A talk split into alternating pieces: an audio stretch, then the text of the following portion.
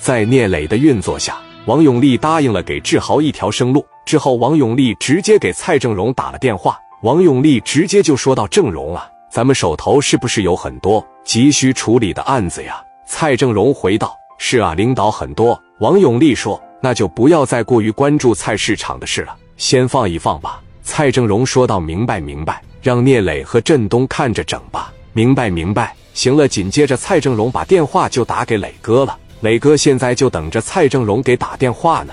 蔡正荣一通电话，直接就问到：“你小子行啊，这事都能给整明白了。”聂磊问道：“力哥咋说的呀？”蔡正荣说：“王永利告诉我说，我们需要侦破的案件特别的多，让我不再过度关注这个案子，让你跟振东俩看着弄。但是最近这几个月，最近这一两年，别让志豪出来溜达，让人们随着时间逐渐的遗忘，怎么也得在里边关他个一年半载。”聂磊一听，太行了，没问题啊，就三年五年都行，只要能让他活着就行。那行，荣哥，那谢了。蔡正荣说行，那你跟振东你俩办吧。聂磊这边马上和王振东运作。那既然行了，总公司不找了，客厅也不找了，那底下不就一手遮天了吗？什么防卫过当了，什么过失销户了，象征性的给治好，整个一两年就是为了躲舆论。事情办妥后，聂磊和江源来到了分公司。见到志豪的时候，江源直接就说：“磊哥给你把事办好了，